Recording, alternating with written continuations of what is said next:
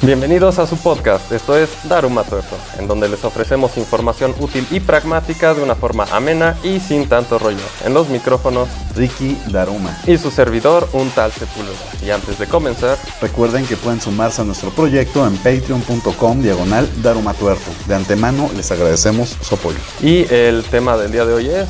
El ovni de Vernon. Ahora sí vámonos con esto que es Daruma Tuerto.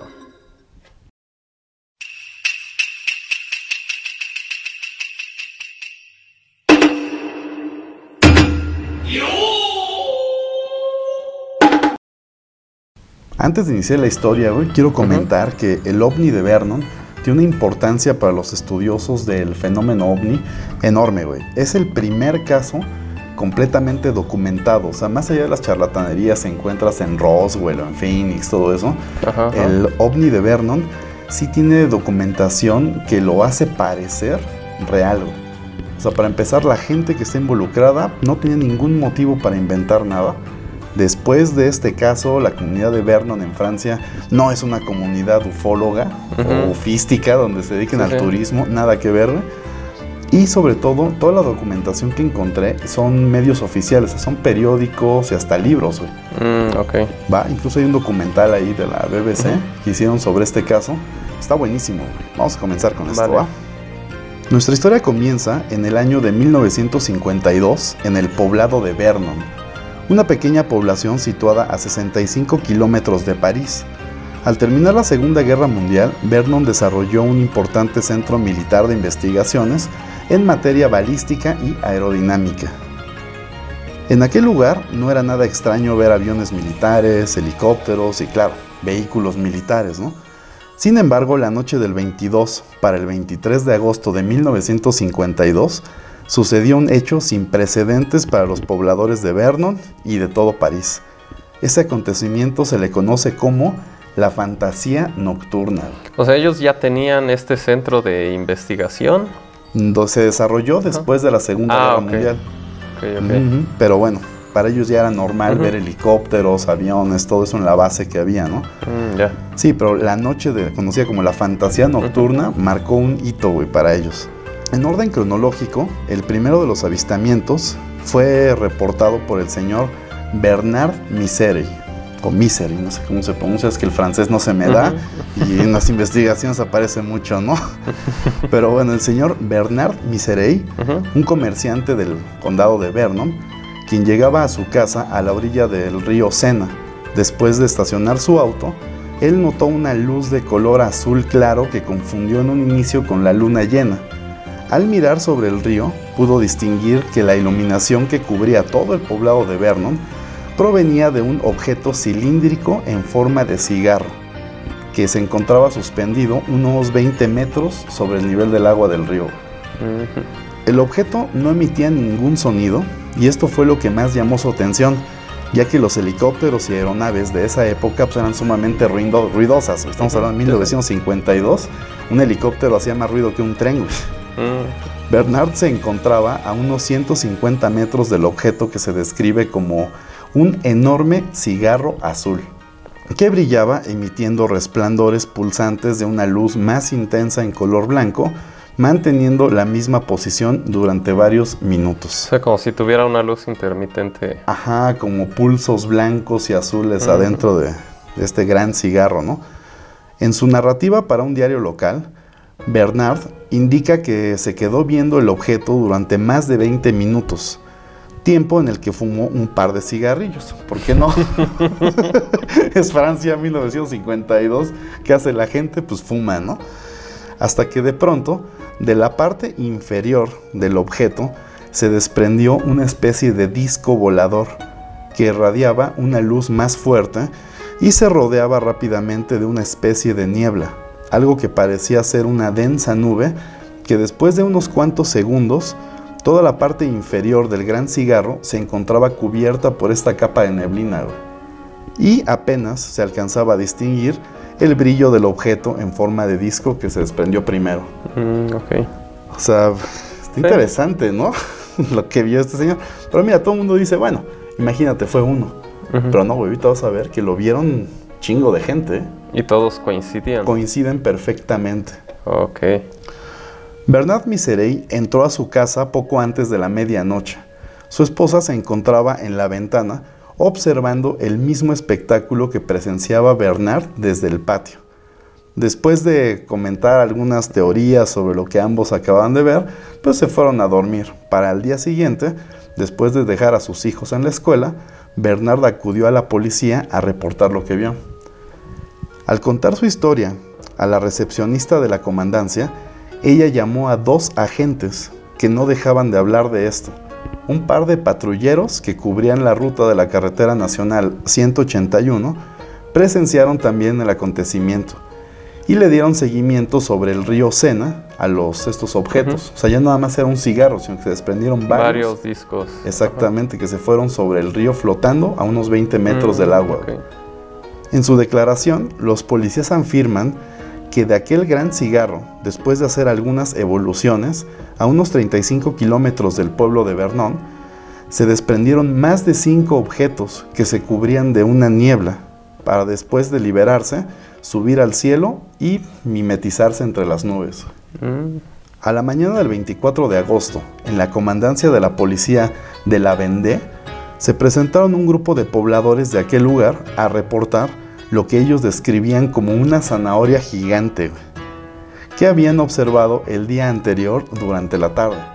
El señor George Fortin, de 34 años en ese entonces, estamos hablando de la historia de 1952, declaró que sobre su granja se había posado una enorme nube de forma alargada, lo que ellos describieron como una zanahoria gigante completamente cubierta de una densa niebla, a través de la que claramente se distinguía un brillo azul que alternaba con naranja o rojo. Esta gran zanahoria se quedó en aquella región desde las 4 de la tarde hasta unos minutos antes de la puesta del sol, que en esa zona es a las 7 pm aproximadamente. O sea, durante 3 horas estuvo ahí suspendida durante unos, ¿qué? A unos 50, 70 metros del suelo sobre la granja, güey. Antes de retirarse, el gran objeto cambió su posición de horizontal a vertical, o sea, la gran zanahoria estaba así y de repente se empezó a parar y se elevó hasta perderse entre las nubes del cielo.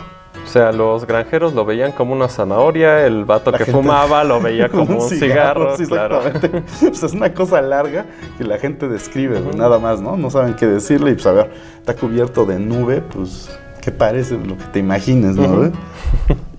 Una periodista del diario Resistance de Louset entrevistó a 34 personas en toda la región que afirmaban haber visto eh, dicho espectáculo. Ujú. La nota fue publicada el viernes 20 de septiembre de 1952.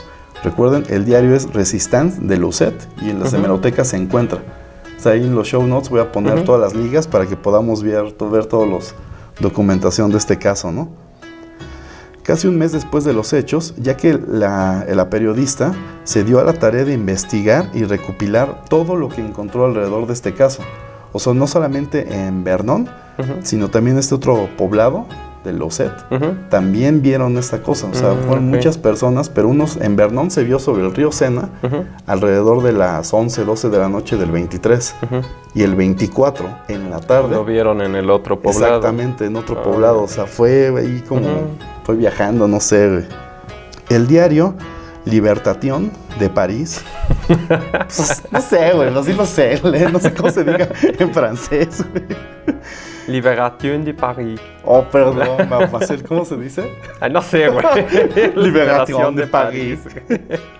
Del 25 de agosto de 1954, Ujú.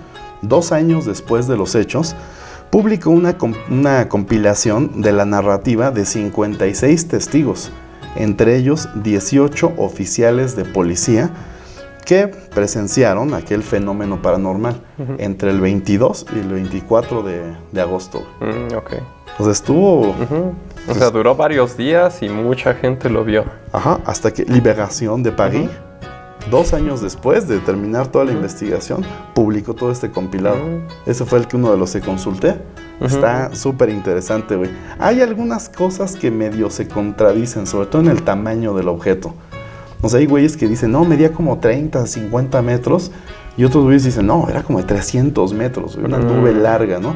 o eso de la zanahoria, porque unos lo veían como picudito ajá. y otros lo veían como perfectamente cilíndrico. Aunque el güey de Vernon lo comenzó a ver antes de desprender esa niebla. Entonces él sí pudo ver que era perfectamente un cilindro. cilindro metálico. Mm. Pero bueno, ahí tiene una parte súper interesante. En 2017, la CIA desclasificó 930 mil documentos, entre los se encuentran un reporte de un encuentro que tuvo un avión B-29 de la Fuerza Aérea de los Estados Unidos y un objeto de aproximadamente 300 metros de largo en forma de cigarro. Todos los militares fuman. Claro. La tripulación del B-29 notificó a su base y se les ordenó seguirlo durante una distancia de, una distancia de casi 100 millas náuticas, aproximadamente 200 kilómetros sobre el Golfo de México, hasta que el objeto cruzó a territorio mexicano. Mm. El gran cigarro disminuyó su altitud hasta sumergirse en el agua, a 50 kilómetros de la costa de Tamaulipas, según los reportes de radar norteamericanos. Este hecho tiene fecha del 23 de agosto de 1952, unas horas después de los avistamientos de Vernon y la Vendée. Y fue ahí cuando comenzaron los avistamientos en Tamaulipas. No lo sé, pero está interesante, ¿eh? Este dato sí te deja así como de, órale. Sí, ya ves que ahí es tierra de avistamientos ovni y hasta la- los lugareños dicen que los ovnis son los que los cuidan de los... De los huracanes. Ajá, que vienen directo a, a la costa y de la nada se desvían o bajan la intensidad. Sí, y hay también una gran cantidad de reportes de OSNIs, güey, de objetos Ah, submarinos sí, claro. identificados. Incluso uno de esos videos de los desclasificados de la CIA, se ve como una de estas cosas va por el aire, se mete bajo el agua y sigue a la misma velocidad, o sea, como si la resistencia del agua no le Mm. No hiciera, hiciera nada. nada, ajá. Un ando así como 3.000 kilómetros por hora, güey, viajaba hasta que la cámara lo perdió. Esto también fue ahí en el Golfo de México. Mm. Ah, ok. Y rumbo hacia Tamaulipas, güey. O sea, hay algo en Tamaulipas, Sí. ¿eh? Sí, interesante. Aparte de violencia por el narco, hay otra cosa ahí. Güey, en todos los lugares donde, donde hay gran violencia, también pasan cosas más allá de eso. Por ejemplo, ven las ciudades de en Petra, güey, en todos esos lugares donde hay guerras, también hay avistamientos ovnis, también hay ruinas, hay cosas desconocidas. Parece como estuviera de alguna manera, Ligado. Ligada. Relacionado. ya voy a empezar con mis teorías de la conspiración. Bueno, vámonos con el dato. Este es el dato más turbador de la semana. En los Estados Unidos, cada día, el 911 recibe en promedio 458 reportes de avistamientos ovni. Estos números se incrementan alrededor del Día de Acción de Gracias y de Navidad.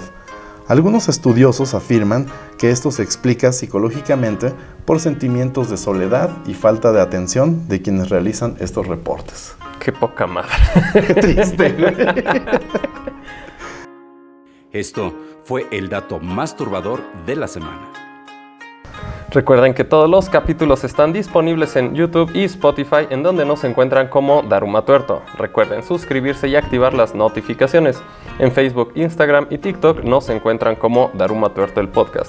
En Twitter como Daruma-tuerto. No olviden visitar darumatuerto.com, en donde encontrarán más información en el blog, la tienda de souvenirs y muchas cosas más. Y no olviden que pueden apoyar a nuestro proyecto en patreon.com diagonal Daruma Tuerto, donde encontrarán cosas divertidas e interesantes. Esto fue Daruma Tuerto. Hasta la próxima.